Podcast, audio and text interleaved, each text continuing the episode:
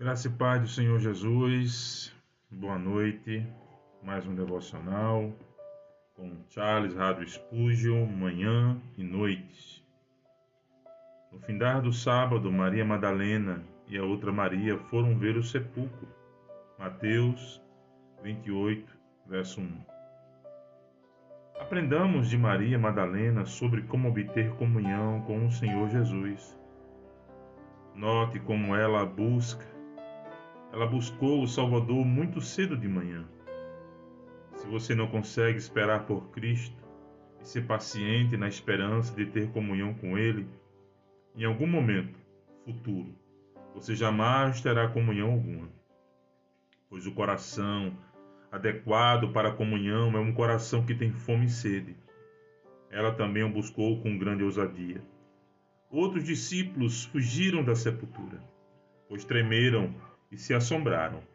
Mas é dito que Maria permaneceu no sepulcro. Se você quer Cristo com você, busque-o ousadamente. Não permita que nada o impeça. Desafie o mundo. Vá além onde outros fogem.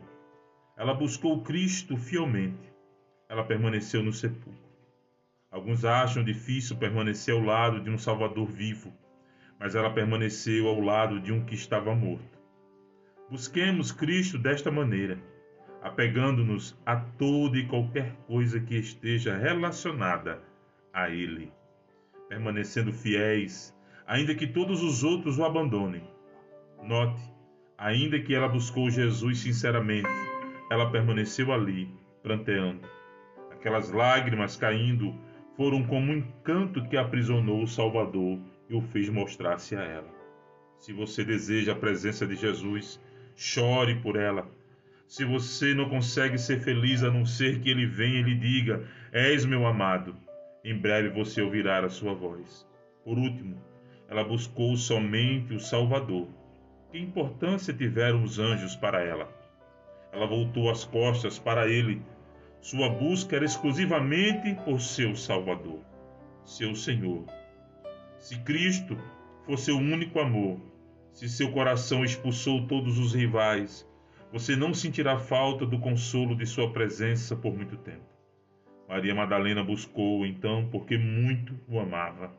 Despertemo-nos para a mesma intensidade de afeição, que nossos corações, como de Maria, sejam cheios de Cristo e nosso amor, como dela, será satisfeito com nada menos que Ele.